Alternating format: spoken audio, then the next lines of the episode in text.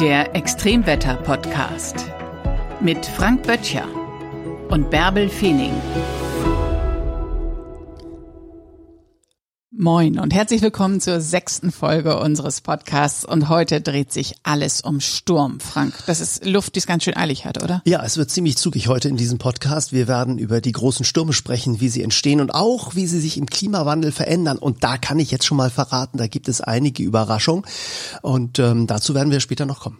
Wann gibt es denn Stürme? Ist das ein Phänomen, was überwiegend im Herbst auftritt?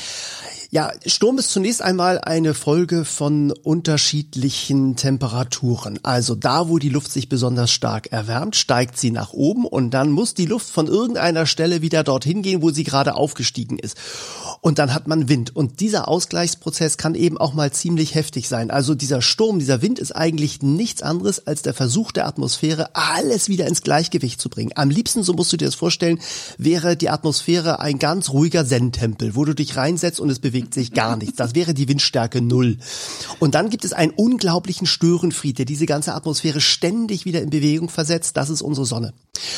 Und die erwärmt die Erdoberfläche völlig ungleichmäßig. Das ist für einige ungerecht, weil bei einigen wird es gar nicht so warm und bei anderen wird es eben sehr schnell sehr viel wärmer. Auf den kontinentellen, zum, auf den Kontinenten, auf den Kontinenten beispielsweise, äh, erwärmt sich die Luft sehr viel schneller. Sie steigt dann in große Höhen. Am Äquator erwärmt sich die Atmosphäre natürlich auch viel schneller als in den polaren Breiten. Dadurch entstehen große Temperaturgegensätze, lokale Temperaturgegensätze, aber auch welche, die sich über den ganzen Planeten hinwegziehen. Die arktischen Breiten sind viel, viel kälter als die tropischen Breiten und dann gibt es riesige Windbewegungen, die versuchen ständig diesen Ausgleich zu schaffen. Und das kann eben manchmal so schnell gehen, dass sich dann ein Sturm bildet. Das war jetzt aber sehr global äh, erklärt. Jetzt gucken wir mal zum Beispiel auf Norddeutschland, auf äh, die Westküste im Herbst. Mhm wenn sich dort ein Sturm bildet. Das ist ein Wetterphänomen, was es jetzt hier in dieser Jahreszeit gibt. Genau. Und diese Sturmtiefs, die im Herbst entstehen, zum Beispiel häufig auch im Winter über Norddeutschland, die brauchen eben auch die großen Temperaturgegensätze. Da kommt die Kaltluft dann aus polaren Breiten in Richtung Süden voran. Gleichzeitig haben wir die warme Luft, die von Süden und Südwesten her Richtung Norden strömt. Und dann haben wir die sogenannte Corioliskraft. Das ist eine Kraft, die sich aus der Drehung der Erde ergibt. Und das bedeutet, diese großen Luftmassen, wenn sie nach Norden und nach Süden strömen, das machen die nicht in eine Richtung, sondern sie werden durch die Erddrehung ein bisschen in Richtung links abgedreht auf der Nordhalbkugel, auf der Südhalbkugel in Richtung rechts. Und das bedeutet, dass sich dann eben Wirbel bilden, diese sogenannten Sturmtiefs. Und dann passiert Folgendes. Die warme Luft ist leichter als die kalte. Die kalte Luft ist deshalb schneller als die warme Luft, drückt die warme Luft auf ihr ihrem Weg nach Süden in die Höhe. Das Ganze fängt an sich zu drehen und es entsteht ein riesengroßes Sturmtief. Und Sturm ist immer erst überhaupt dann äh, ein, ein, ein Begriff für einen Wind, wenn eine Mindestgeschwindigkeit erreicht wird. Und dafür gibt es eine ganz spannende Skala, die sogenannte Buffo-Skala. Die geht von eins bis zwölf und ja, die beginnt sogar bei null. Die ist tatsächlich die null wurde neu eingeführt äh, und zwar genau von Herrn Beaufort. Also du hast genau den exakt richtigen Punkt getroffen. Sie ging nämlich früher bis 1806 immer von eins bis zwölf. Und Herr Beaufort hat sich das alles nochmal so ein bisschen angeguckt und hat gesagt, ja, na ja, eigentlich gibt es ja auch unter der Windstärke eins unter leichtem Wind, nämlich auch noch etwas, nämlich die Windstärke null, nämlich gar kein Wind. Das ist die Flaute dann. Ja, das ist die totale Flaute. Und da kann man als Segler natürlich auch so seinen, seinen Leid klagen, wenn man da also einmal reingekommen ist das war auch früher tatsächlich etwas, was die Seefahrer wirklich beängstigt hat. Also nicht nur die schweren Stürme waren für Seefahrer eine echte Bedrohung, sondern auch die großen Flauten. Die sind mit ihren Segelschiffen reingefahren in die sogenannten Kalmen. Das sind die Gebiete, wo eben sehr wenig Wind unterwegs ist. Über dem Atlantik beispielsweise mhm. gibt es diese großen Gebiete mitten in großen Hochdruckgebieten. Also da, wo wir als Urlauber sagen würden, ja herrlich, sonnig und ein schönes Strandwetter und so.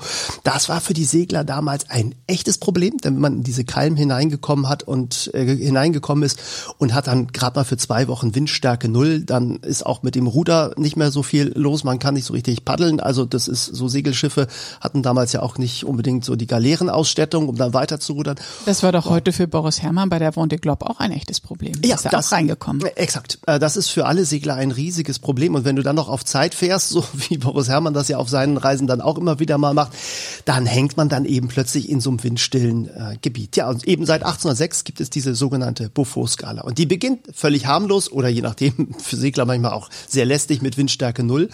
Und dann nimmt die Windstärke immer weiter zu. Und ab einer bestimmten Windstärke, nämlich ab 62 Kilometer pro Stunde erreicht man die Windstärke 8. Und das ist der stürmische Wind. Und ab dem Moment sprechen wir tatsächlich von einem Sturm. Das ist übrigens auch genau die Grenze, die von den Versicherern als Sturmschaden akzeptiert werden. Also Windstärke wenn, 8. Windstärke 8. Wenn irgendwo ein Baum umfällt und der trifft blöderweise den Carport und man rennt zu seiner Versicherung, dann ist die erste Frage, die üblicherweise kommt vom Versicherer, ja, da war ja aus unserer Sicht war ja gar kein Sturm. Da muss man zum Deutschen Wetterdienst gehen und sich einmal nachweisen lassen, dass wir also in dieser Region, wo eben der Carport vom Baum getroffen worden ist, Windstärke 8 hatten. Und wenn das der Fall ist, dann ist der Schaden eben über den klassischen Sturmschaden äh, versichert. Und alles darüber ist sowieso versichert, denn ab Windstärke 10, das sind 89 Kilometer pro Stunde und mehr, haben wir dann einen schweren Sturm.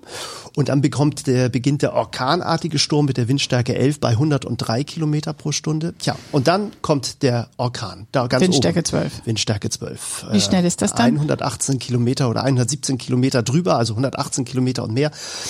Und das hat man natürlich tatsächlich im Herbst und im Winter auch ab und zu mal in Norddeutschland. Und das sind genau die Stürme, die dann natürlich auch die größten Schäden verursachen, weil der Winddruck enorm groß ist.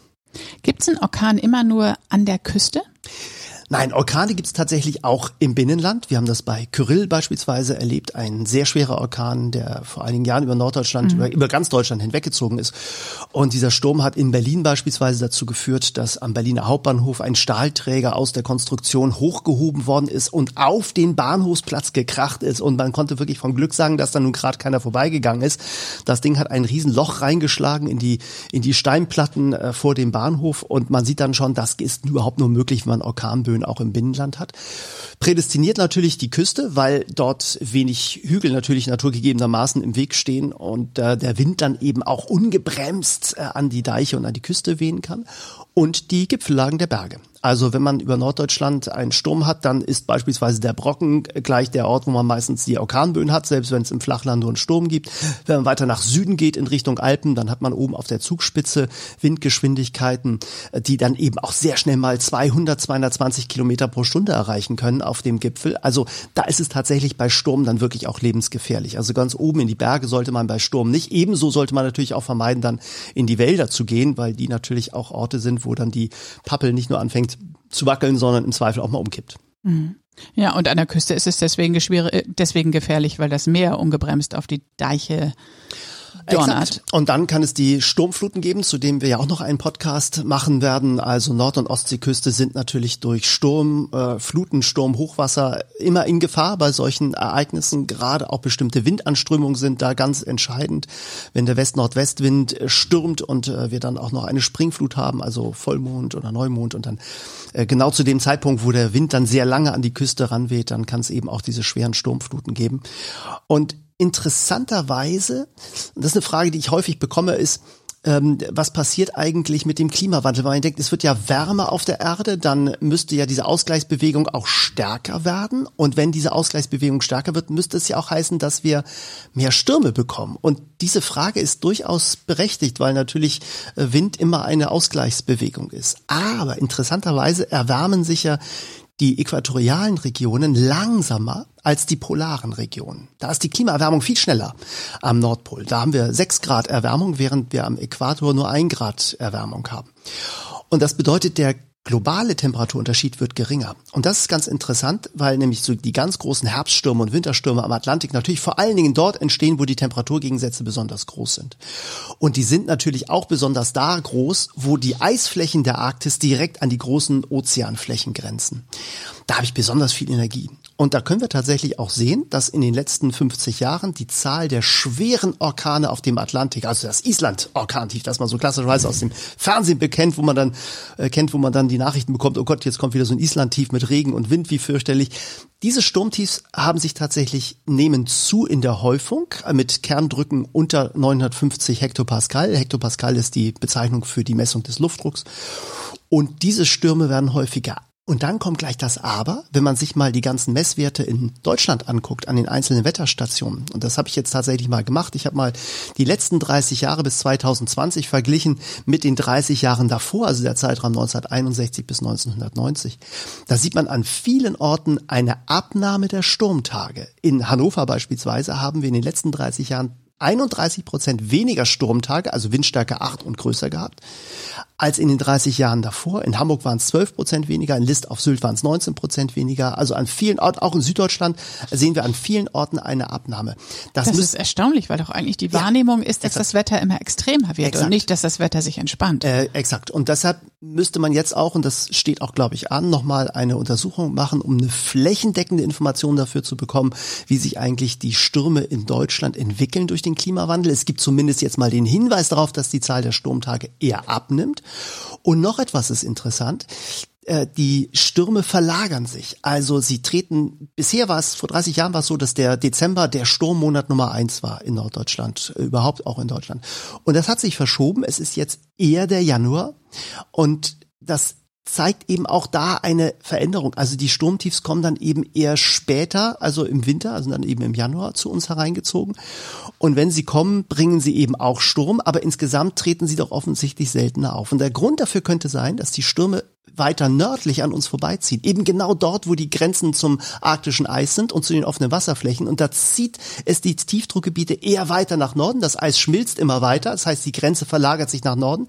Das heißt, es kommen weniger Sturmtiefs. Das wäre eine der möglichen Erklärungen zu uns nach Deutschland hereingezogen, weil sie eben auf nördlicheren Bahnen an uns vorbeiziehen. Das heißt, die Stürme spielen sich mehr auf dem Wasser ab. Exakt, genau. Und weiter in, im Norden äh, Europas.